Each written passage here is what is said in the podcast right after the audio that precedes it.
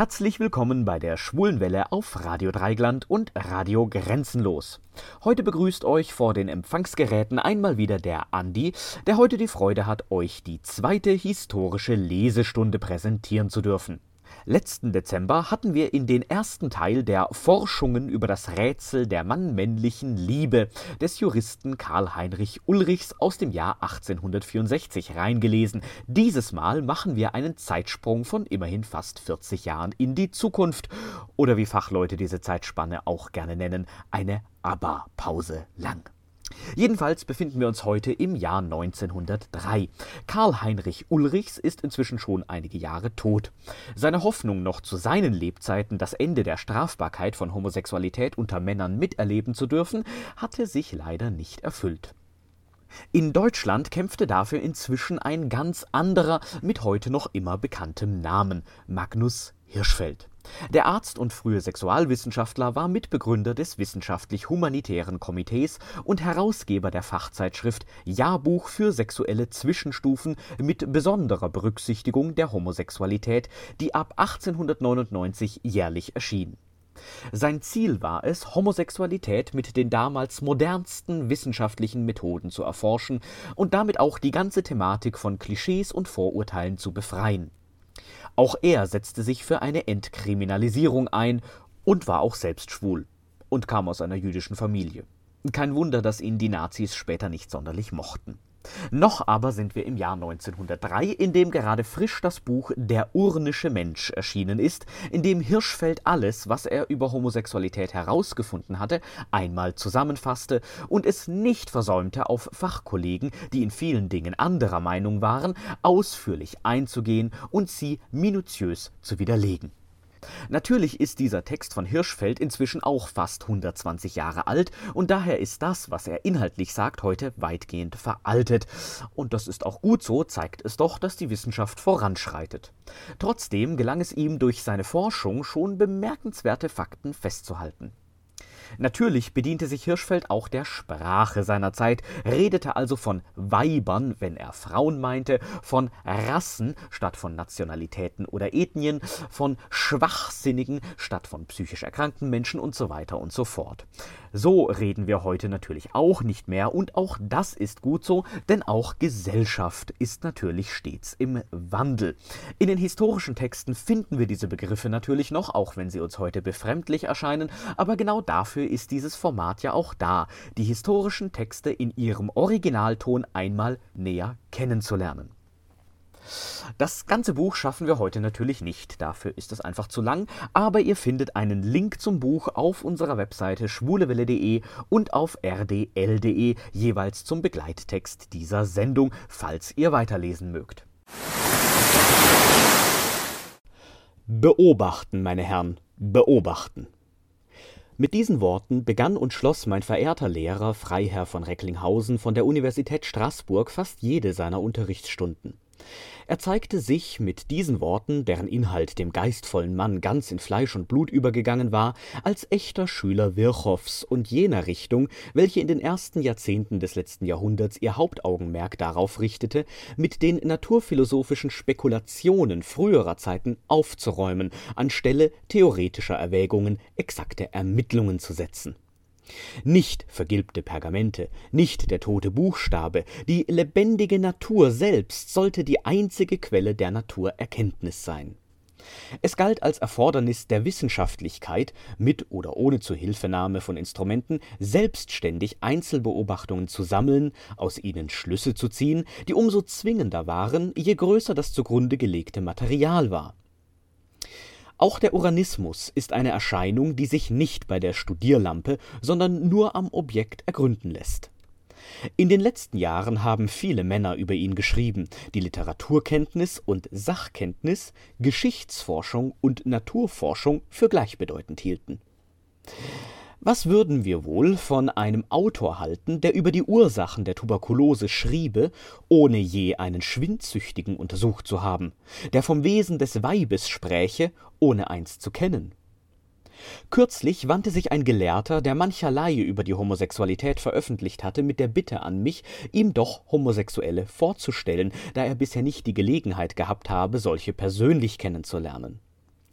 Ein anderer Autor, Dr. Iwan Bloch, ein um die Geschichte der Medizin sehr verdienter Forscher, berichtet, wo er von der nach seiner Meinung sehr großen Seltenheit der Homosexualität spricht, von Efferts, dass dieser, wir zitieren wörtlich, aus dessen Buche eine große Erfahrung spricht, noch niemals einen echten Homosexuellen gesehen haben will wenn aber irgendwo, so führt auf dem Gebiete des Uranismus nur das Kennen zum Erkennen, nur die objektive Beobachtung, Untersuchung und Vergleichung zum richtigen Verständnis.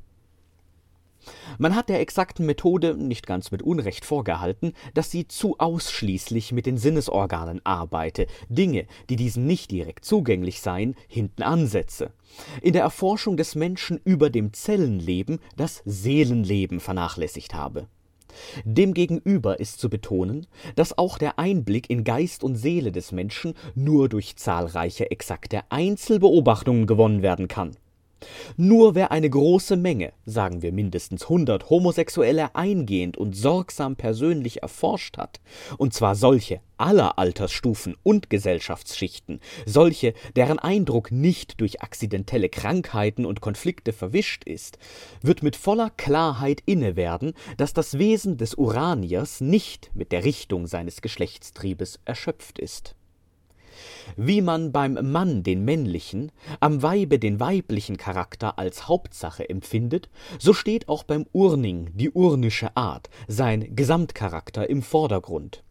Diese eigentümliche Mischung männlicher und weiblicher Eigenschaften, welche zwar für die Fortpflanzung nicht geeignet, aber darum noch nicht unfruchtbar ist. Wer meint, homosexuell sein heiße lediglich sich zum gleichen Geschlecht hingezogen fühlen oder gar homosexuell sei jemand, der sexuelle Handlungen mit Personen desselben Geschlechts vornimmt, müsste folgerichtig definieren, ein Mann ist jemand, der ein Weib liebt und umgekehrt, als ob nicht zur männlichen und weiblichen Beschaffenheit eine Unmenge anderer geistiger und körperlicher Kriterien gehörten. Es würde uns in diesen Jahrbüchern sehr wenig interessieren, ob und wie ein Urning sich betätigt, wenn nicht von den Gegnern immer auf den Akt das Hauptgewicht gelegt werden würde und wenn nicht Menschengesetze vorhanden wären, die Naturgesetze wegdiktieren zu können glauben. Die Wachenfeld und Bloch denken, wenn sie von Homosexuellen reden, immer nur an bloße sinnliche Handlungen, an die Mechanik der Liebe. Sie übersehen, dass es eine reine Liebe gibt. Es ist ihnen entgangen, dass Homosexuelle vorkommen, wir kennen nicht wenige derart, die sich auch als homosexuell bekannten, die keusch leben. Das hängt nicht mit der Richtung, sondern mit der Stärke des Triebes und des Willens zusammen. Wie es frigide Frauen, asexuelle Männer gibt, so auch leidenschaftslose Urninge, die sich naturgemäß am ehesten beherrschen können. Die Art der geschlechtlichen Betätigung Erwachsener sollte dritten Personen wirklich gleichgültig sein. Etwas anderes ist es mit der Kenntnis des Uranismus überhaupt. Diese scheint uns für jeden, der im Menschen nach Goethe das höchste Studium sieht, ganz unerlässlich zu sein. Noch ist der Beweis nicht erbracht, welche Rolle der Uranier in der Entwicklungsgeschichte der Menschheit gespielt hat, aber er wird erbracht werden. Dieser Zweck der Jahrbücher steht uns viel höher als die Abschaffung des Paragraphen 175, die Wachenfeld ihnen als einziger Tendenz unterschiebt. Denn diese hat doch nur dann einen Zweck, Vorgänge in straffreien Ländern haben es zur Evidenz erwiesen, wenn die öffentliche Meinung das Wesen der homosexuellen Individualität erfasst hat, die, wir betonen das ausdrücklich und wiederholt, gewiss nicht besser ist wie der männliche und weibliche Komplex, aber auch nicht geringwertiger. Wie das Wesen, so kann man auch die Ursachen der konträren Sexualempfindung nur auf dem Boden eines großen Tatsachenmaterials stehend aus direkt Geschehenem ableiten. Wie will man beispielsweise ein Urteil darüber fällen, ob dieser Trieb eine Degenerationserscheinung ist, wenn man nicht zumindest einige Dutzend damit behafteter eingehend auf körperliche und geistige Degenerationszeichen untersucht hat? Es ist recht bedauerlich, dass ein so fleißiger wissenschaftlicher Arbeiter wie Iwan Bloch diesen allein rationellen Weg der Objektforschung nicht eingeschlagen hat. Es wären ihm dann viele sachliche Irrtümer nicht unterlaufen. Um an dieser Stelle nur einen zu erwähnen, so hebt Bloch mehrfach die große Seltenheit der Homosexualität unter den Juden rühmend hervor. Er sagt, wo er von dem präventiven Einfluss der Ehe auf die Entstehung geschlechtlicher Anomalien spricht, wörtlich ein treffendes Beispiel hierfür liefern die Juden, in deren mustergültigem Familienleben und tief innerlicher Auffassung der Ehe seit ihrer Zerstreuung in alle Länder die Hauptursache zu suchen ist, dass sexuelle Perversion, insbesondere Homosexualität, bei ihnen kaum vorkommen. Hätte Bloch die Homosexualität an den Quellen studiert, so wären ihm in Berliner Urningskneipen jüdische Volkstypen wie die Rebekka und die Rahel ebenso wenig entgangen wie die zahlreichen israelitischen Urninge im Gelehrtenstand oder in der Damenkonfektion, vielleicht auch nicht jene alte jüdische Antiquitätenhändler, der die Urninge der hohen Aristokratie mit abgekürzten Vornamen anzureden sich gestatten darf. Ich selbst sah unter circa 1500 Homosexuellen, die ich im Laufe der letzten sieben Jahre sorgfältig beobachtete, 43 Juden und 11 Jüdinnen, also 54 auf 1500 oder 3,6 Prozent. Am 1. Dezember 1900 zählte Deutschland 590.000 Juden unter 56.345.014 Einwohnern, mithin 1,0 Prozent. Aus diesen Zahlen geht mit Sicherheit hervor, dass jedenfalls der Anteil der Juden kein geringerer ist als der der übrigen Bevölkerung. Die jüdischen Urninge sind in christlichen Ländern nur in dem Sinne selten, wie die protestantischen, von denen man Gleiches behauptet hat, in katholischen Gegenden. Im Gegensatz zu den Juden soll nach Bloch und Wachenfeld die Homosexualität unter den Romanen besonders stark verbreitet sein. Letzterer schreibt auch ohne statistische Belege ist es sicher, dass in den romanischen Ländern, die keinen Urningsparagraphen kennen, namentlich in Italien, die Homosexualität in einer Weise verbreitet ist, wie man sie in Deutschland nicht ahnt. Wir haben, um die Verbreitung des Uranismus unter den verschiedenen Völkern, Rassen und Ständen vergleichsweise zu ermitteln, eine völlig unparteilich gehaltene Anfrage bei einer beträchtlichen Anzahl uns als urnisch bekannter Globetrotters veranstaltet. Es gibt unter den Urningen viele, die ihr ganzes Leben von Lande zu Lande ziehen. Unter 40 einwandsfreien Antworten sprechen sich 18 dahin aus, dass sie die Homosexualität überall in gleicher Ausdehnung gefunden hätten. Sämtliche andere betonen, dass sie bei den germanischen und angelsächsischen Völkern verhältnismäßig mehr Homosexuelle vorfanden wie bei den Romanen. Ein abwechselnd in Italien und Deutschland lebender Arzt schreibt die rheingermanische Rasse weist mehr wirklich Homosexuelle auf als die lateinische. Ein vielgereister Kaufmann berichtet, ich habe die Erfahrung gemacht, dass gleichgeschlechtliche Liebe in Frankreich, Spanien, Italien und der Türkei weniger vorkommt als in Deutschland, Schweden und Dänemark. Ein Schriftsteller bemerkt, in Italien, einem Lande, das ich durch fünfjährigen Aufenthalt kennenlernte, sah ich die Gleichgeschlechtlichkeit viel weniger hervortreten als in Deutschland. Ein anderer Schriftsteller antwortet, Homosexualität kommt im Norden mehr vor wie im Süden, besonders ist sie in England sehr häufig. In Italien geben sich zwar junge Leute für Geld zu allem hin, es gibt aber weniger eigentliche Urninge dort. Ein Mitglied der hohen Aristokratie endlich, das ganz Europa kennt, antwortet in etwas ironischer Form wenn die Homosexualität für einen Staat den Niedergang politischer Machtstellung bedeutet, so werden England und Deutschland und in Deutschland Preußen ganz sicherlich zuerst untergehen.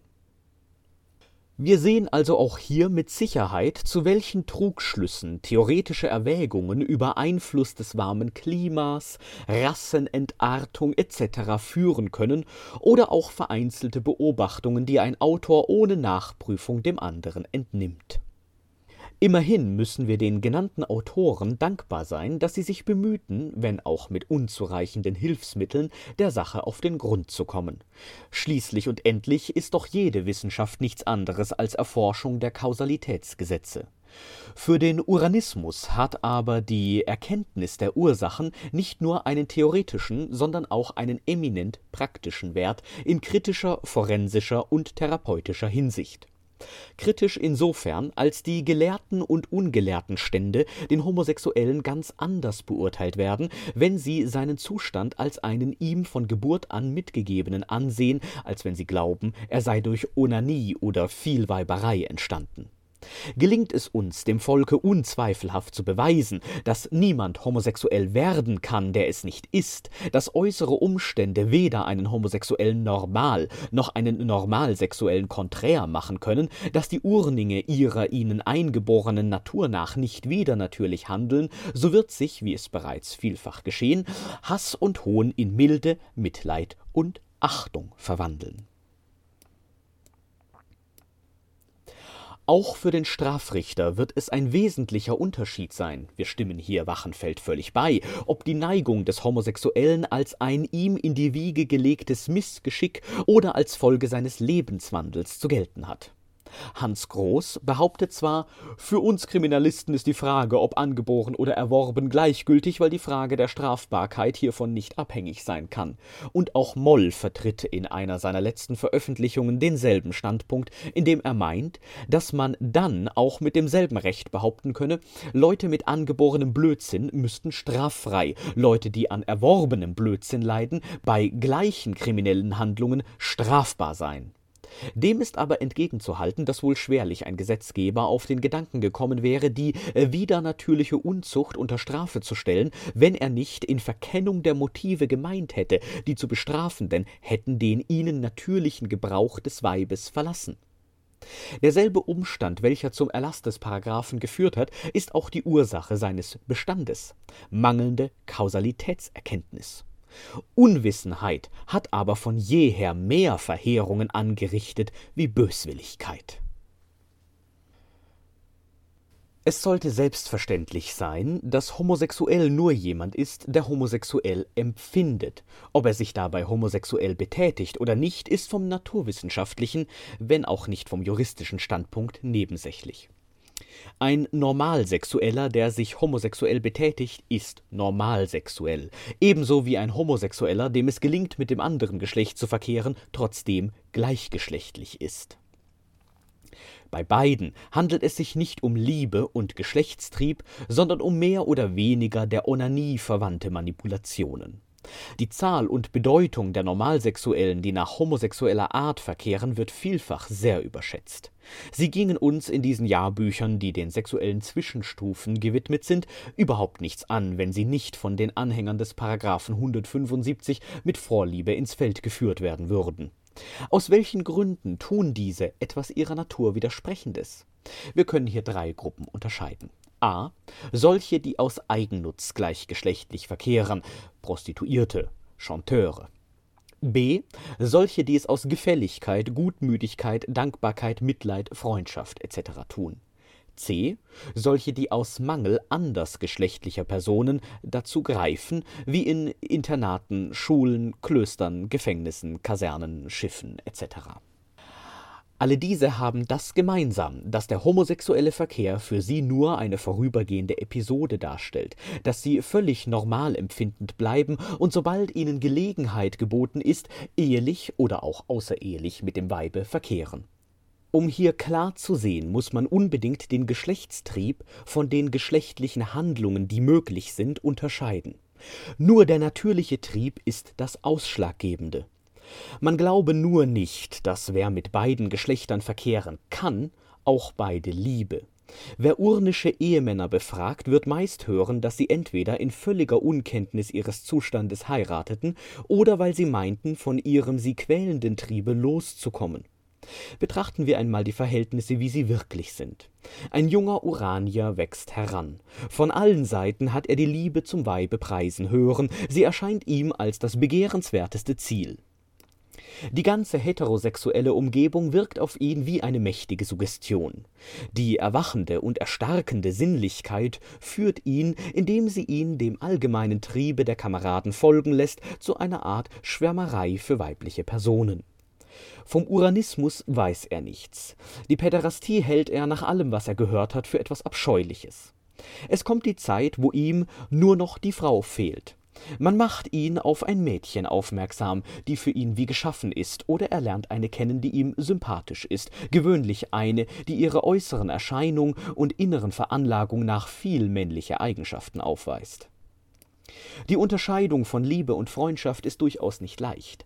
So geht er in allen Ehren die Ehe ein und vollzieht pflichtschuldigst vielleicht die Woche einmal den Geschlechtsverkehr, vielfach, wie es in einem Volkslied heißt, nicht um der schnöden Wollust willen, um Gottes Willen zu erfüllen. Seine Ehe ist sogar harmonisch, während es ringsherum viele unglückliche Ehen gibt, in denen die Männer ihre Sinnlichkeit an fremden Frauen befriedigen. Er aber begehrt nicht nach des nächsten Weib. So stirbt er, ohne sich seines Irrtums bewusst geworden zu sein, denn gar viele Menschen verbringen ihr Leben in einer Art Dämmerung, automatisch folgen sie den anderen, individuelle Regungen halten sie für Schwächen. Alles, selbst das Komplizierte, spielt sich nur in ihrem Unterbewusstsein ab. Ihre Seele funktioniert reflektorisch. Sie kommen aus einem dumpf brütenden Zustand trotz aller scheinbaren Aktivität nicht heraus. Vielen aber geht doch schließlich ein Licht auf, das Oberbewusstsein hat über das Unterbewusstsein den Sieg errungen, aber oft kommt dann die Erkenntnis zu spät. Seit ich wissend bin, schreibt uns ein hoher Staatsbeamter, kleide ich die Freundschaft zu meiner Frau in das Gewand der Liebe und die Liebe zu meinen Lieblingen in das Gewand der Freundschaft, und so schreite ich mit einer Täuschung meiner Umgebung, ursprünglich selbst getäuscht, weiter durch das Leben ist es schon schwierig, über die eigene Natur ein richtiges Urteil zu gewinnen, so schwer, dass manche Unglückliche sich ihr ganzes Leben schuldig fühlen, ohne es zu sein, so nimmt die Schwierigkeit noch zu, wenn es sich darum handelt, die Ursachen eines von der Norm abweichenden Seelenzustandes richtig zu bewerten. Jeder Arzt weiß, wie unzuverlässig die Angaben eines Patienten über den Grund eines körperlichen Leidens sind, wie oft für ererbte und bazilläre Krankheiten, beispielsweise Tuberkulose, ein Trauma, eine Erkältung, Anstrengung oder Aufregung als Ursache angegeben werden, während wir doch genau wissen, dass keiner dieser Anlässe eine Causa sufficienz abgeben kann, dass die Hauptbedingung vorher da sein muss. Ist das schon auf körperlichem Gebiet möglich, wie viel mehr auf geistigem? Der Laie führt nervöse und psychische Störungen fast nie auf innere Anlage, sondern stets auf äußere Ereignisse zurück. Selbstverständlich wird daher ein geschulter und gewissenhafter Arzt alle Angaben seiner Klienten kritisch und vergleichend würdigen müssen. Einem Arzt Leichtgläubigkeit vorzuwerfen, wie es in der Frage der Homosexualität wiederholt geschehen ist, heißt in der Kritiklosigkeit zeihen, und das bedeutet ein arges Misstrauensvotum in Bezug auf seine fachliche Tüchtigkeit. Ebenso arg ist es aber auch, die Homosexuellen für verlogen zu erklären. Schrenk-Notzing meinte, dass die Selbstbekenntnisse der Urninge nur mit großer Reserve zu berücksichtigen seien. Nur in einem misst dieser Autor ihren Aussagen vollen Glauben bei, nämlich in dem, was sie über den Heilerfolg der Hypnose berichten, trotzdem es doch bekannt ist, wie oft gerade Hypnotisierte dem um sie bemühten Arzt par complaisance die Unwahrheit sagen. Während aber Schrenk und Kramer nur unbewusste Autosuggestion unter dem Einfluss diesbezüglicher Lektüre annehmen, geht Bloch bedeutend weiter. Er spricht von subjektiven Täuschungen und Fälschungen, die sich die Urninge in ihren Autobiografien zu Schulden kommen ließen. Die kritiklosen Theorien eines Ulrichs, so meint Bloch, wurden von vielen Urningen für Wahrheit genommen und auf den eigenen Zustand übertragen. Und an einer späteren Stelle fügt er hinzu, Ulrichs Schriften, die von obszönen Details wimmeln, sind in den Händen aller Urninge. Wie wohl wäre Ulrichs gewesen, wenn diese Angabe auch nur durch hundert geteilt der Wahrheit entspräche. In meinen Händen befindet sich ein Brief, den Ulrichs nach Aquila am 6. Februar 1892, also drei Jahre vor seinem Tode und circa 30 Jahre nach dem Erscheinen seiner ersten Bücher, über das Rätsel der mannmännlichen Liebe an einen Bekannten in Deutschland richtete. Er schildert in dem höchst interessanten ausführlichen Schriftstück seine Lage und bemerkt dann wörtlich Ihre Absicht, in anderer Weise etwas für mich zu tun, ist sehr, sehr freundlich. Gewiss, aber setzt mich in Verlegenheit, weiß nicht, was dazu sagen, wie mich demgegenüber verhalten. Ein gewisses Schamgefühl hält mich zurück, während ich Abonnements auf mein Blatt rückhaltlos annehmen könnte. Mein lateinisches Blatt ist eine kleine Unterhaltungsschrift für lateinkundige Gebildete, die sich nicht auf ein bestimmtes Feld beschränkt, vorzugsweise Prosa, doch auch kleine Poesien bringend, erscheint etwa alle zwei Monate einmal. In meinen Schriften habe ich wiederholt solche Gedanken ausgesprochen, wie den ihrigen, der mich erfreut hat, dass wir einen großen unsichtbaren Bund bilden. Dass ich Heimat und Vaterland hätte verlassen müssen, ist irrig. Niemand zwang mich, Deutschland zu verlassen, und jeden Augenblick könnte ich zurückkehren. Die Schriften, die Schriften sind es, die mich an den Bettelstab gebracht haben, indem sie mir nichts einbrachten. Sie hätten längst neue Auflagen erleben müssen. Stattdessen, oh, es ward mir so schwer, überhaupt nur Buchhändler für diese Werke zu finden. So schreibt der Mann, dessen Schriften sich in den Händen jedes Urnings befinden sollen. Freilich wird Bloch diese Angabe nicht glauben, denn Ulrichs war ja ein Urning. Mit großer Entschiedenheit hat bereits Kraft Ebing den so bequemen Einwurf, er sei beschwindelt worden, zurückgewiesen. Neuerdings ist auch Möbius auf diese Beschuldigung eingegangen. Er schreibt Die Behauptung, diese Leute lögen oder machten sich selbst etwas weiß, ist nicht haltbar. Denn auch wenn sie hier und da zutrifft, bleiben so viele unantastbare Biografien übrig, dass an der Ursprünglichkeit der Macht und der Dauer der abnormen Gefühle nicht zu zweifeln ist. Wir möchten gegenüber dem schweren Vorwurf Blochs gegen die Homosexuellen noch hervorheben, dass die große Übereinstimmung zahlloser Anamnesen von Urningen aller Stände, namentlich auch von urnischen Arbeitern, die nie ein Buch über den Gegenstand gelesen haben, die Wahrhaftigkeit des Gesagten über allen Zweifel erhebt, ferner, dass diese Angaben in einer sehr großen Zahl der Fälle von den Angehörigen, Vätern, Müttern und Bekannten bestätigt wurden. Erst vor kurzem konsultierte mich ein protestantischer Geistlicher mit einem urnischen Sohn, der ebenfalls Theologie studierte und sagte, er war von Anfang an anders wie meine fünf anderen Söhne. Wir sind mit den angegebenen Mitteln in der Lage, sofern nur eine genügende Zahl von Einzelbeobachtungen vorliegt, ausreichende Schlüsse zu ziehen.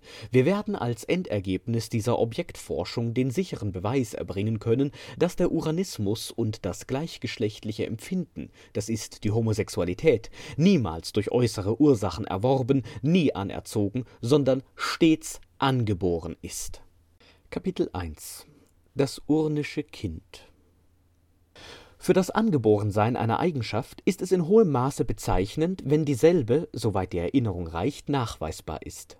Bereits Magnon, der große französische Psychiater, welcher die konträre Sexualempfindung noch zu den Geistesstörungen der Entarteten zählt, sagt Sie zeigt sich oft schon in früher Jugend, und gerade das ist charakteristisch. Nichts spricht deutlicher für die ererbte Beschaffenheit dieser Anomalie als ihr frühzeitiges Auftreten.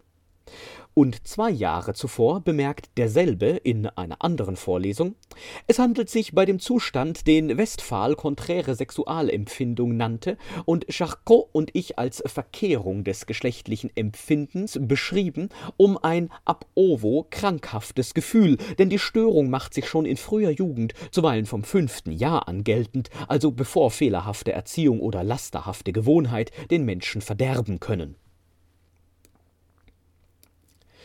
Ganz vortrefflich meint auch Schrenk-Notzing, sehr wichtig für die originäre Anlage zur konträren Sexualempfindung ist der Nachweis, dass der weibliche Typus im männlichen Kinde schon vor der Zeit der ersten sexuellen Regung, nicht der Pubertät, charakterologisch sich entwickeln und dass aus diesem weiblichen Charakter als eine folgerichtige Teilerscheinung weibliches Geschlechtsgefühl entstand, ohne den Zwang äußerer Verhältnisse. Schrenk hielt 1892, als er dies schrieb, diesen Nachweis nicht erbracht. Heute scheint es mir sicher zu stehen, dass der Uranier von vornherein den Stempel seiner körperlichen und geistigen Eigentümlichkeit trägt. Seine Besonderheit ist von frühester Jugend vorhanden, während sie bei anderen, beispielsweise bei Geschwistern, trotz gleicher Erziehung und gleichem Milieu fehlt. Jeder Homosexuelle erinnert sich, dass er anders geartet war als die gewöhnlichen Knaben. Sehr oft war ihm die Tatsache, wenn auch nicht die Ursache, schon während der Schulzeit klar. Weniger von ihm selbst, umso mehr aber von den Angehörigen und Fernstehenden wird in dieser Eigenart das Mädchenhafte erkannt. Wir geben einige Urteile der Umgebung wieder, die in größter Mannigfaltigkeit vorliegen. Ein homosexueller Schriftsteller schreibt Das Wort Du wärst besser ein Mädchen geworden, habe ich unendlich oft hören müssen. Als fünfjähriger Junge nahm ich oft ein Tuch und schlug es um, so dass es schleppte und sagte Nun bin ich ein Mädchen. Das war mein größtes Vergnügen. Von Knaben zog ich mich zurück, ohne aber damals einzusehen, dass ich anders geartet war. Ein urnischer Chemiker, der sich noch nie in seinem Leben betätigte, berichtet ich war als Kind sehr artig und habe im Gegensatz zu meinen Brüdern von meinen Eltern nie Prügel bekommen. Onanie ist mir unbekannt. Die wilden Knabenspiele waren mir zuwider. Ich schloss mich mit Vorliebe an Mädchen an und hatte deswegen viel Neckerei und Spott zu erdulden. Es war mir sehr unangenehm, doch konnte ich nicht dagegen an. Ich liebte zu nähen, zu stricken, beim Kochen und Backen zu helfen und mich mit Bändern wie ein kleines Mädchen zu schmücken. Es ist mir jetzt immer sehr peinlich, wenn diese Jugenderinnerungen von Angehörigen ausgekramt werden. Andere Mitteilungen von Urningen lauten Im Kadettenkorpus hieß ich die keusche Jungfrau. In der Schule nannte man mich allgemein Fräulein. Als ich dreizehn Jahre alt war, sagte unser Hausarzt, ich sei kein Kerl, sondern ein hysterisches Frauenzimmer. Mein Vater rief mich Wilhelmine. Oft nutzen die Angehörigen die Veranlagung urnischer Kinder aus. Die Väter fühlen sich zu urnischen Töchtern besonders hingezogen. Man denke an das der Wirklichkeit fein abgelauschte Verhältnis zwischen Bildhauer Kramer und seiner Tochter Michaelina in Gerhard Hauptmanns Michael Kramer. Die Mütter hingegen lieben besonders ihre urnischen Söhne, welche sie gern zu allerlei häuslichen Beschäftigungen wie Beaufsichtigung der Geschwister verwenden man glaube nur nicht, dass erst durch die Erziehung diese femininen oder virilen Eigenschaften hervorgerufen werden, bei einem nicht-urnischen Knaben würde die Mutter überhaupt nicht solche Verwendung versuchen. Mit der Mädchenhaftigkeit hängt es auch zusammen, dass urnische Knaben oft eine sehr große Ähnlichkeit mit der Mutter haben. Bei manchen wird auch die auffallende Übereinstimmung mit der Großmutter hervorgehoben. Doch ist beides durchaus nicht durchgängig der Fall. Vielmehr zeigt die Erfahrung, dass ebenso wie die männlichen und weiblichen auch die urnischen Kinder körperlich und geistig unter dem Einfluss der gemischten und latenten Vererbung stehen. Viele scheinen in der Jugend mehr der Mutter, später mehr dem Vater zu gleichen. Von manchen Seiten, besonders von Tarnowski, ist vorgeschlagen, Knaben, welche zu weiblichen Beschäftigungen neigen, recht zu verspotten, um so der Entwicklung homosexueller Triebe vorzubeugen. Es heißt, die Macht der Erziehung weit überschätzen, wenn man annimmt, dass eine so tief in der Persönlichkeit wurzelnde Triebkraft dadurch nennenswert beeinflusst werden könnte wir halten diese prophylaktische Maßnahme nicht nur für wirkungslos, sondern auch für verhängnisvoll, weil sie geeignet ist, das ohnehin schüchterne, empfindsame, zum Weinen geneigte urnische Kind noch zaghafter und scheuer zu machen diese Kleinen spüren es instinktiv, dass sie eigentlich weder zu den Knaben noch zu den Mädchen gehören. Ihr Selbstvertrauen leidet unter diesem Zwiespalt. Sie nehmen alles tiefer und ernster wie die gleichaltrigen Kameraden. Unter den jugendlichen Selbstmördern, die sich wegen gekränkten Ehrgeizes ein Leid antun, befinden sich gewiss relativ viel urnische Knaben. Eine wohlbedachte Erziehung sollte das psychologische Erfassen der Kindesseele zur Grundlage haben. Sie sollte individualisieren, indem sie die vorhandenen guten Keime in die rechten Bahnen leitet, die schlechten Anlagen liebevoll hemmt. Stattdessen wird in völliger Unkenntnis der Kindesnatur von Eltern und Lehrern nur zu oft generalisiert. Gerade die urnische Kindesseele, welche sich schon deutlich von der Knabenseele durch eine größere Rezeptivität, von der Mädchenseele durch stärkere Produktivität unterscheidet, unterscheidet, enthält viele Keime, deren sorgsame Pflege sich außerordentlich verlohnen würde die meist in hohem Maße vorhandene geistige Befähigung urnischer Kinder wird durch eine gewisse Unsicherheit und Verträumtheit, oft auch durch Zerstreutheit infolge allzu reger Fantasie, wesentlich beeinträchtigt, doch kommen die meisten recht gut in der Schule mit. Eine besondere Vorliebe besteht für schöngeistige Fächer, namentlich Literatur, für Geschichte und Geographie, Musik und Zeichen, etwas weniger für Sprachen. Dagegen zeigen sich von hundert urnischen Kindern neunzig ungewöhnlich schwach für Mathematik veranlagt. Merkwürdig erscheint es demgegenüber, dass von den übrigbleibenden zehn Prozent jedoch vier eine weit über dem Durchschnitt stehende mathematische Befähigung aufweisen. So schreibt ein urnischer Ingenieur Ich habe auf dem Fragebogen meine geistigen Fähigkeiten als hervorragend bezeichnet, denn ich darf ohne Überhebung sagen, dass ich als Knabe das Durchschnittsmaß sicherlich ganz erheblich überragte. Ich war vor allen Dingen als guter Rechner und Mathematiker bekannt, und von den Kameraden war meine Hilfe bei ihren Arbeiten stark gesucht. Vokabeln lernte ich spielend leicht. Zu Hause zu arbeiten hatte ich überhaupt nicht nötig. Ich lernte alles bei der ersten Durchnahme in der Schule. Das sogenannte Präparieren und Repetieren kannte ich überhaupt nicht. Ich extemporierte stets, ob es sich um lateinische, griechische, französische oder englische Klassiker handelte. In Mathematik überraschte ich meine Lehrer häufig durch rasche, elegante Lösung der Konstruktionsaufgaben und fand ein großes Vergnügen daran, meine Lehrer selbst gelegentlich hineinzulegen. Den Primusplatz hatte ich bis in die oberen Klassen inne. Was die übrigen Fächer anbelangt, so besteht um die Reifezeit herum bei urnischen Knaben oft eine starke religiöse Schwärmerei. Zum Turnen mangelt es oft an Muskelkraft und Mut, doch wird dieser Ausfall durch Geschicklichkeit, ästhetisches Wohlgefallen an den körperlichen Übungen der Mitwirkenden und Eifer, es ihnen nachzutun, ausgeglichen. Kapitel 3 Die Unausrottbarkeit der Homosexualität es ist anzunehmen, dass ein Trieb angeboren ist, wenn äußere Einflüsse nicht imstande sind, denselben umzuwandeln. Wenn Homosexuelle durch Umstände irgendwelcher Art im Verlaufe ihres Lebens normal fühlend werden, so würde das sehr dafür sprechen, dass es sich um eine erworbene Eigenschaft handelt Schrenk-Notzing, der unter denjenigen, die Necke neuerdings als wirkliche Sachverständige in dieser Frage bezeichnete, der einzige Vertreter der Erwerbstheorie ist, sagt mit einem gewissen Recht Je mehr sich die Zahl der Fälle häuft, in denen bleibende therapeutische Resultate erzielt worden sind, umso geringer erscheint nach unserer Meinung der Anteil, den die erbliche Disposition in der Entstehung dieser Anomalie beanspruchen kann die Therapie, von der hier die Rede ist, ist die hypnotische Suggestionsbehandlung.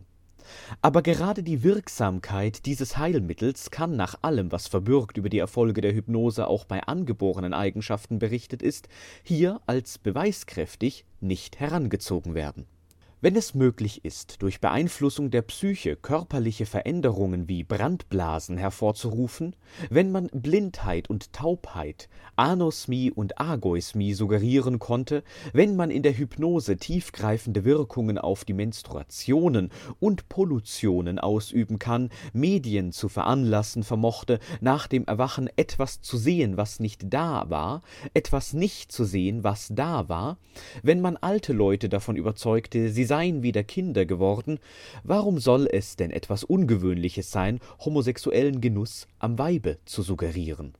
Es würde sicher in ähnlicher Weise auch gelingen, ob derartiges bereits versucht wurde, ist uns nicht bekannt, Heterosexuellen homosexuelle Libido einzuflößen. Würde man nun aber aus der Umwandlung heterosexueller Empfindungen den Schluss ziehen, dass der Trieb der Männer zum Weibe nicht angeboren, sondern erworben sei, Mitnichten. Ebenso wenig kann man es dann aber auch aus den hypnotischen Heilungen Homosexueller. Ich teile nicht die pessimistische Ansicht Binswangers, dass den Aussagen der an perverser Sexualempfindung Leidenden über Erfolge in der Hypnose kein Glauben beizumessen sei. Umso mehr stimme ich aber Kraft Ebing, der, gleich groß als Kenner der Hypnose und der Homosexualität erklärt, dass selbst die dauerndsten Erfolge der Hypnose nicht auf wirklicher Heilung, sondern auf suggestiver Dressur beruhen. Es seien bewunderungswürdige Artefakte hypnotischer Kunst, keineswegs Umzüchtungen der psychosexuellen Existenz. Kraft-Ebing führt, als bezeichnend dafür, den gänzlichsten Heilerfolg Schrenk-Notzings an, dessen Repräsentant nach vollendeter Heilung von sich selbst sagte ich fühle immer eine gewisse, nicht zu überwindende Schranke, die nicht auf moralischen Gründen basiert, sondern, wie ich glaube, direkt auf die Behandlung zurückzuführen ist. Der Verfasser der Psychopathia Sexualis schließt diese Bemerkung mit dem Satze Jedenfalls beweisen solche Heilungen nichts gegen die Annahme des originären Bedingtseins der konträren Sexualempfindung. Ich selbst habe sehr viele Urninge gesehen, die sich vergeblich hypnotischen Kuren unterzogen haben. Mir ist ein Jüngling im Gedächtnis von so femininer Beschaffenheit, dass außer dem eigentlichen Genitalapparat auch nicht das geringste Männliche an ihm zu entdecken war. Derselbe hatte sich über ein Jahr erfolglos bei einem süddeutschen Kollegen hypnotisieren lassen. Ich kenne persönlich nur einen Homosexuellen, der mir mitteilte, dass er sich durch die suggestive Behandlung des Kollegen Fuchs in Wien von seinem gleichgeschlechtlichen Triebe befreit fühle doch wie gesagt, wenn auch hundert solcher Heilberichte vorliegen würden, sie würden nicht das Erworbensein der konträren Sexualempfindung erweisen, abgesehen davon, dass die Realsuggestionen, die das Leben dem homosexuell Veranlagten erteilt, die Auto- und Fremdsuggestionen, die fortgesetzt auf ihn wirken, viel stärker sind als die Verbalsuggestionen eines noch so befähigten Arztes. Wären äußere Einflüsse imstande, die Triebrichtung zu ändern, so müsste der gleichgeschlechtliche Trieb längst erloschen sein. So wenig äußere Faktoren den Homosexuellen in einen heterosexuellen Trieb abändern können, genauso wenig können sie aber auch den Heterosexuellen, wie es die Anhänger der Erwerbstheorie glauben, homosexuell machen die von uns angeführten Tatsachen stehen im denkbar größten Widerspruch zu der Meinung Blochs, dass der Geschlechtstrieb durch Gelegenheitsursachen ganz außerordentlich bestimmbar sei und dass wir im Variationsbedürfnis das Ur- und Grundphänomen des Geschlechtslebens zu suchen haben geben äußere Einwirkungen für psychologische Zustände fast niemals einen zureichenden Erklärungsgrund, beruhen, wie, wenn ich nicht irre, Möbius einmal sagt, Erklärungen aus dem Milieu fast stets auf Oberflächlichkeit, so trifft dies in hervorragendem Maße bei einem Triebe zu, der, wie wir sahen, aufs innigste mit der ganzen Persönlichkeit verwachsen ist, der vielleicht sogar die Basis aller übrigen psychischen Erscheinungen bildet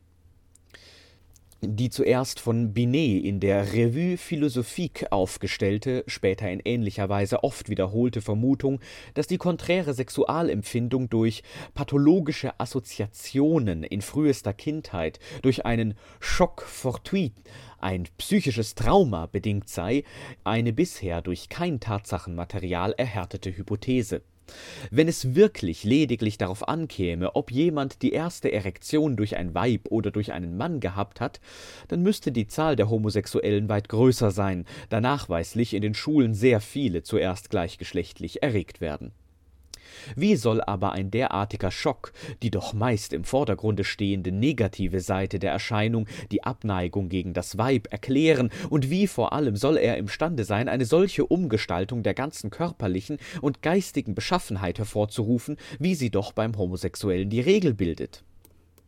Ich erinnere mich der Bemerkung eines Kollegen, dem ich einmal einen Homosexuellen vorstellte, der in jeder Linie seines Gesichts, in der kleinsten Bewegung, in der Stimme und im ganzen Gebaren den geborenen Urning verriet. Der Kollege rief mit feiner Ironie aus, wie stark muss bei dem Manne der Schock fortuit gewesen sein.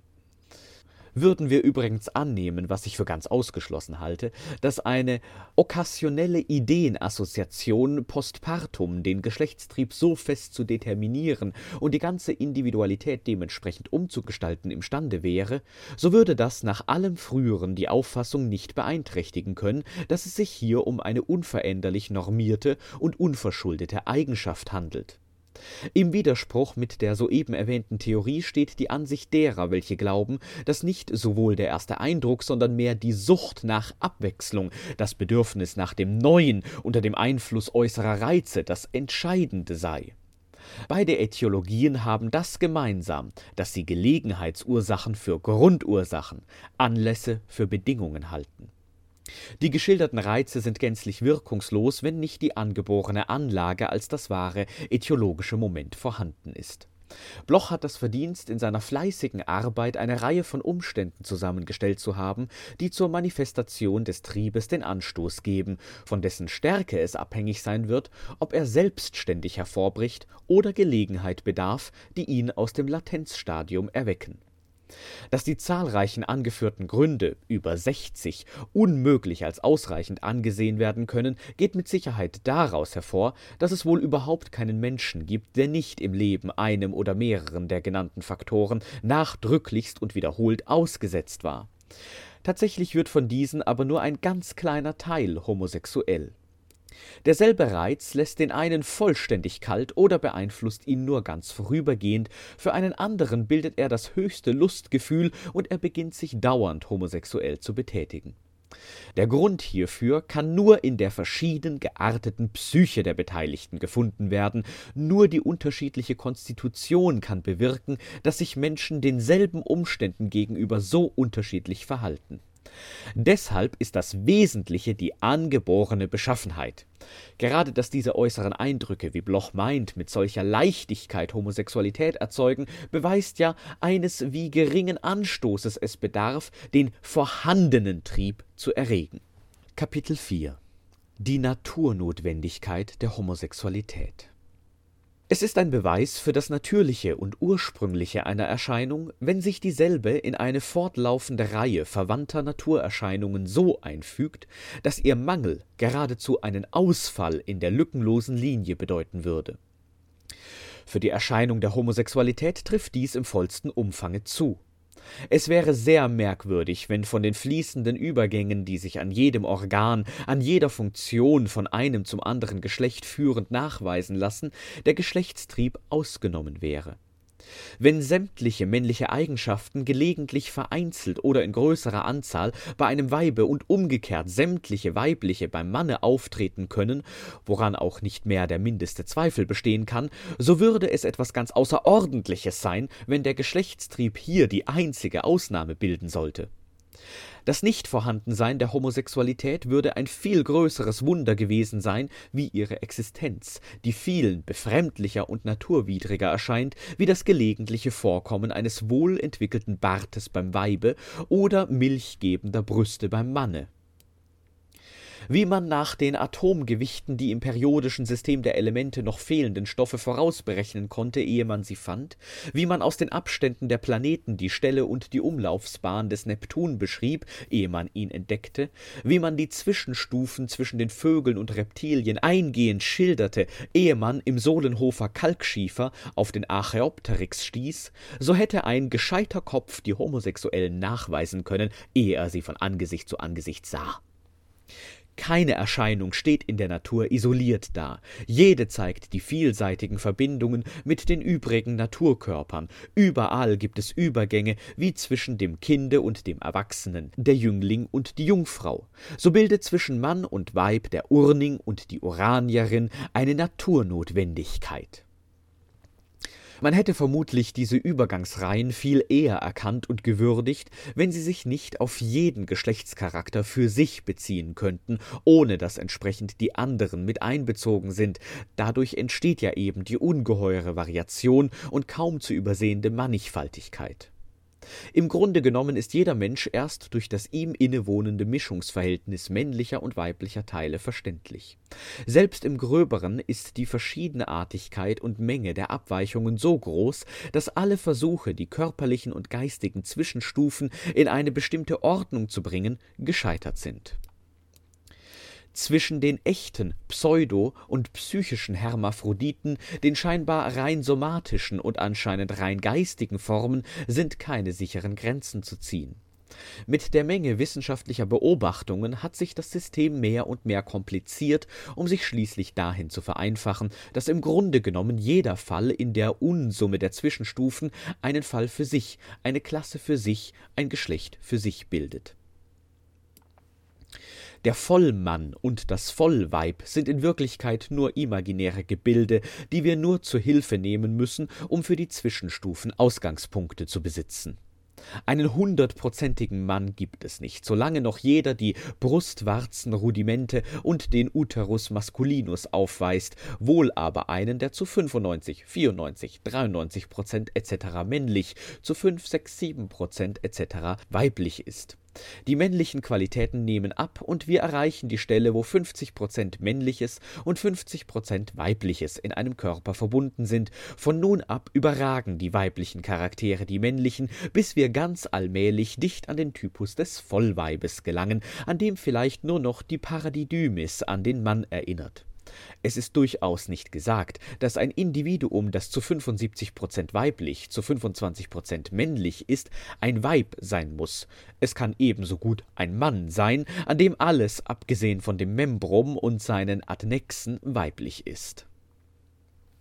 Kapitel 5 Heredität und Homosexualität Angeboren ist nicht immer ererbt.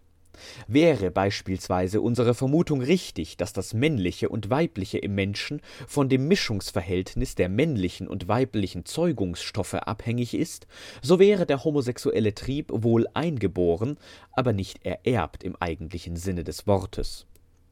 Genau genommen kann man nur etwas erben, was die Eltern besitzen. Demnach müsste von den Eltern eines urnischen Kindes zum mindesten eines urnisch sein. Das ist aber verhältnismäßig sehr selten der Fall. Der wissenschaftliche Sprachgebrauch hat allerdings den Begriff der Vererbung wesentlich erweitert und nennt ererbt auch solche Eigenschaften, deren Auftreten erfahrungsgemäß von gewissen, oft ganz anders gearteten Zuständen der Eltern hereditär beeinflusst wird. So nennen wir die Skrophulose ererbt, wenn das Kind einer tuberkulosen Familie entstammt, die Epilepsie ererbt, wenn der Vater ein Trinker war, die Taubstummheit ererbt, wenn die Eltern blutsverwandt waren. Auch die Definition von Möbius Entartete sind die, welche Vermöge krankhafter Zustände ihrer Erzeuger mit einem krankhaften Geisteszustande zur Welt kommen, gehört hierher.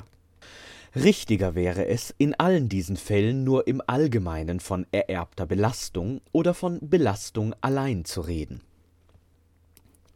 die Forscher, welche die Überzeugung vertreten, dass die Homosexualität angeboren sei, haben unseres Erachtens dieser erblichen Belastung einen zu hohen Wert beigelegt, und zwar dürfte die Überschätzung des hereditären Einflusses mit der Besonderheit des verarbeiteten Materials zusammenhängen Sie berücksichtigen zu wenig, dass fast alle Konträrsexuellen, die zu ihnen als hervorragende Nervenärzten kamen, sich subjektiv leidend fühlten und objektiv oft in indirekter Verbindung mit ihrer Homosexualität meist an Neurasthenie litten, einer ebenfalls vielfach auf neuropathischer Heredität basierenden Störung Meist handelt es sich auch um Patienten aus besseren Ständen, in denen es wohl kaum noch eine Familie gibt, bei der nicht unter den Angehörigen Abweichungen zu konstatieren sind, etwa Migräne der Mutter, Selbstmord eines Vetters, die sich im Sinne psychopathischer Disposition verwenden lassen.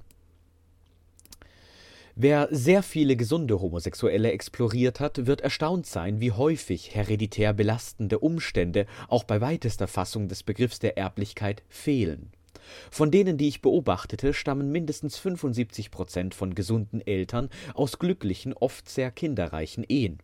Nervöse oder geistige Anomalien, Alkoholismus, Blutsverwandtschaft, Lewis sind von der Aszendenz keineswegs häufiger wie unter den Vorfahren normalsexueller Personen. In der Mehrzahl der Fälle heirateten Vater und Mutter aus Neigung. Sehr viele Urninge heben das besonders glückliche Zusammenleben ihrer Eltern hervor der Altersunterschied der beiden Eltern weist große Schwankungen auf. Im Durchschnitt ist der Vater fünf bis zehn Jahre älter wie die Mutter. In einem Falle betrug der Altersunterschied 45 Jahre. Der Vater war 64, die Mutter 19, als das urnische Kind, welches das einzige blieb, geboren wurde. Unehelich geborene Homosexuelle kenne ich acht. Wiederholt schien es mir, dass die Mutter eine mehr aktive, der Vater mehr eine passive Natur war, ohne dass eins von beiden direkt urnisch gewesen wäre das von manchen als ätiologisch bedeutsam angegebene Moment, dass die Mutter sich ein Kind entgegengesetzten Geschlechtes gewünscht habe, entbehrt einer statistischen Unterlage. Die Mutter eines urnischen Leutnants teilte diesem auf seine Anfrage mit, dass sie sich allerdings vor seiner Geburt er ist der dritte Sohn eine Tochter gewünscht habe, noch mehr aber habe sie dies vor der Geburt des vierten Knaben getan, aus dem ein scharf heterosexueller Frauenfreund und Familienvater geworden ist sind also in drei Vierteln der Fälle krankhafte Zustände der Erzeuger bei gewissenhafter Nachforschung nicht zu eruieren, so gibt es doch eine Tatsache, aus der sich mit Sicherheit schließen lässt, dass eine Familienanlage zur Homosexualität bestehen muss, wenn auch keine krankhafte. Dieses Faktum ist das verhältnismäßig sehr häufige Vorkommen homosexueller Geschwister unter 100 Urningen finden sich durchschnittlich acht, deren Bruder oder Schwester ebenfalls homosexuell sind. Diese Zahl, die mit der Gesamtmenge der Urninge in gar keinem Verhältnis steht, kann kein Zufall sein.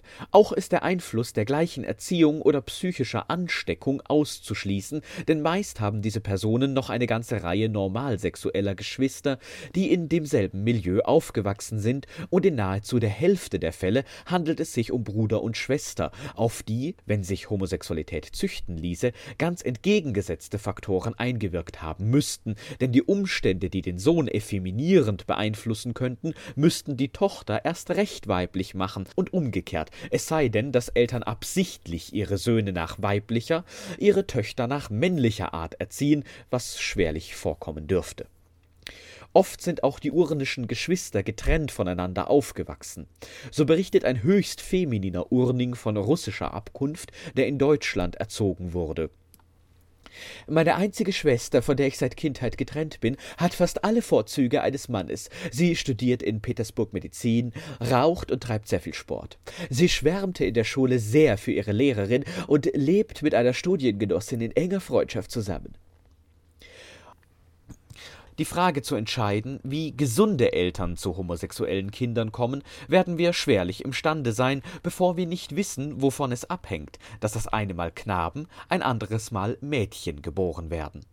Vorläufig können wir nur die uns in ihren Gründen völlig unklare, aber höchst weise Tatsache konstatieren, dass in Deutschland, wie fast in ganz Europa, auf 100 Mädchen durchschnittlich 106 Knaben zur Welt kommen. Wir werden kaum fehlgehen, wenn wir hieraus und aus der Erfahrungstatsache, dass, soweit unsere Kenntnis reicht, überall Homosexuelle in gleicher Menge vorhanden sind, folgern, dass auf ein bestimmtes Quantum Knaben und Mädchen ein konstanter Prozentsatz urnischer Personen geboren wird. Die Größe desselben auch nur annähernd anzugeben, besitzen wir keine exakten, einwandfreien Grundlagen. Sie zu beschaffen dürfte eine der wichtigsten Aufgaben des wissenschaftlich-humanitären Komitees sein. Als statistisch erwiesen dürften wir dagegen ansehen, dass die Homosexuellen in der Mehrzahl der Fälle nicht erblich belastet sind, wie es bisher meist geglaubt wurde. Diese Feststellung spricht wesentlich dagegen, dass es sich in allen Fällen von Homosexualität um eine Degenerationserscheinung handelt. Bekanntlich waren die Psychiater, die sich zuerst mit der konträren Sexualempfindung beschäftigten, namentlich Magnon und Kraft-Ebing, aufgrund ihres Materials zu dieser Überzeugung gelangt Magnon hatte gesagt, die Verkehrung des geschlechtlichen Empfindens ist nicht eine Krankheit für sich, sondern das Zeichen eines allgemeinen krankhaften Zustandes, ein Syndrom im Bilde der ererbten Entartung. Kraft-Ebing gelangt hauptsächlich unter Berücksichtigung der in fast allen Fällen vorhandenen neuropathischen Belastung zu dem Schlusse, dass diese Anomalie der psychosexuellen Empfindungsweise als funktionelles Degenerationszeichen klinisch angesprochen werden muss mit der Menge der zu seiner Beobachtung gelangten Homosexuellen hat er allerdings diesen Standpunkt wesentlich eingeschränkt, und in seiner Arbeit im dritten Bande dieser Jahrbücher erklärt er ausdrücklich, dass die konträre Sexualempfindung an und für sich nicht als psychische Entartung oder gar Krankheit betrachtet werden darf Gerade die imposante Vielseitigkeit, die unendliche Mannigfaltigkeit, mit der die Natur an der Erhaltung und Vervollkommnung ihrer Geschöpfe arbeitet, sollte uns vor der Vermessenheit schützen, der Natur ins Handwerk zu pfuschen. Wie können wir es verantworten, dem Menschen ein Recht abzuerkennen, das keinem anderen Lebewesen vorenthalten ist? Die geschlechtlichen Beziehungen erwachsener und zurechnungsfähiger Wesen gehen wahrlich keinen Dritten etwas an. Wie, wenn der Zweck des Geschlechtstriebes nur die Liebe wäre, die Liebe, die stets fruchtbar ist, zeugt und gebiert, auch wenn ihr keine neue Lebewesen entsprießen. Man kann auch produktiv sein, ohne sich fortzupflanzen. Wenn Möbius die Fortpflanzung als wichtigsten Naturzweck bezeichnet, so setze ich dem Leipziger Psychiater den Leipziger Psychologen entgegen, Wundt, den man den größten Philosophen der Jetztzeit genannt hat. Dieser stellt als mittelbaren und unmittelbaren Zweck des Lebens die Erzeugung geistiger Schöpfung hin. Haben denn Michelangelo, Beethoven und Friedrich der Große ihren Naturzweck verfehlt, weil sie keine Kinder zeugten? Ich meine, sie bedeuten der Menschheit mehr als hundert ihrer Zeitgenossen, die tausend Kinder hinterließen. Nicht umsonst hat man von geistiger Befruchtung und Zeugung gesprochen. Genie kommt von genau, Zeugen, und die Spenderin der Wissenschaften nennt man Alma Mater, nährende Mutter. Die Erzeugnisse des Geistes, die Gedanken, sind Taten, treibende Kräfte, Entwickler der Menschheit, Vorkämpfer besserer Zeiten. Wer neue Wahrheiten entdeckt und verbreitet, neue Gestalten bildet und formt, ist ein zeugender und säugender Förderer. Tolstoi ruft einmal aus, möchten doch die Menschen begreifen, dass die Menschheit nicht durch tierische Erfordernisse, sondern durch geistige Kräfte fortbewegt wird. Das Leben absolut schön zu schaffen, reich, reif und rein, das ist der Arbeit Ziel, des Daseins Zweck. Bis aus Ideen dieses Ideal entsteht, wird noch manche Generation dahingehen, manche Denker stirren sich furchen und manche Arbeitskraft erlahmen. Nur der Tatenlose ist nutzlos, zwecklos nur, wer nicht am gemeinsamen Werk der Erziehung, Weiterbildung, Vervollkommnung mitarbeitet. Der Wert eines Menschen hängt von den Werten ab, die er erzeugt. Hand in Hand mit den beiden anderen Geschlechtern hat der Uranismus trotz allem und allem Werte und Werke geschaffen für den Einzelnen und die Gesamtheit. Das war des Uraniers wie jedes Menschen Zweck und Pflicht. Und nun schlagen wir die Brücke vom Erkennen zum Leben. Groß sagt einmal, heute sperren wir die Homosexuellen ein, und geschieht es ohne Berechtigung, so wurden eben so und so viele Menschen ungerecht ihrer Freiheit beraubt, und etwas Ärgeres können wir überhaupt nicht tun. Und ich füge hinzu, indem ich vor meinem Geiste noch einmal die vielen Hunderte von Uraniern vorüberziehen lasse, vom Prinzen zum Tagelöhner, die ich in sieben Jahren sah, diese hülflosen Ärzte und Priester, diese angsterfüllten Staatsanwälte und Richter, diese bedeutenden Gelehrten und Künstler, die braven Offiziere, die pflichttreuen Beamten, die tüchtigen Kaufleute, Landwirte, Studenten, Arbeiter, alle, alle stigmatisiert, verstümmelt, getroffen in ihrem Heiligsten. Solange Staat und Gesellschaft in diesen von der Fortpflanzung, nicht aber von der Liebe ausgeschlossenen Verbrecher sehen, hat das Mittelalter sein Ende noch nicht erreicht. Ich für mein Teil werde nicht aufhören, für das Recht dieser Unterdrückten zu kämpfen, nicht aus Ruhmbegier, sondern weil ich es nicht ertragen könnte, untätig Mitwisser eines so gewaltigen Unrechts zu sein. Das war nun der letzte Satz aus dem Buch Der urnische Mensch von Magnus Hirschfeld, das wir hier heute bei der Schwulenwelle auszugsweise zum Besten gegeben haben. In den Teilen, die wir eben gehört haben, hat Hirschfeld seine wesentlichen Punkte klargemacht. Homosexualität ist angeboren, kann nicht anerzogen noch geändert werden. Trotzdem handelt es sich nicht um klassische Vererbung. Die Ursache, wie sexuelle Orientierungen entstehen, sei noch unbekannt. Sicher sei aber, Homosexualität ist keine Krankheit, kann auch nicht durch Ansteckung verbreitet werden.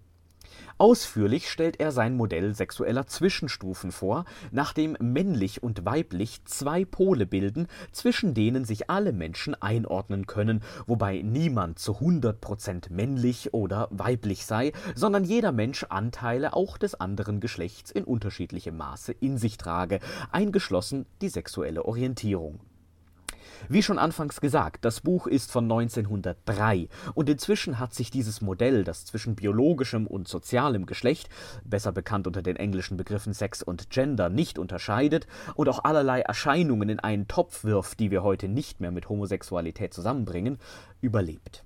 Wir müssen bedenken, Psychologie und Sexualwissenschaft standen damals noch am Anfang, und auch die übrigen Wissenschaften mit längerer Tradition wie die Biologie waren damals vor fast 120 Jahren eben auch noch nicht da, wo sie heute sind. Das ist das Schöne an den Wissenschaften. Sie entwickeln sich weiter, man irrt sich empor und ist sich nicht zu schade, frühere Aussagen zu widerrufen, wenn sie widerlegt worden sind. Wenigstens theoretisch.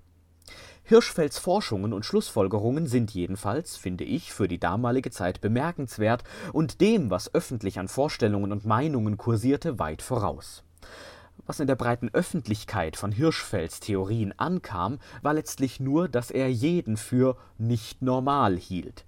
Das illustriert ein humoristisches Lied von Otto Reuter, einem damaligen frühen Comedian aus Berlin, derselben Stadt, in der Hirschfeld später sein sexualwissenschaftliches Institut gründete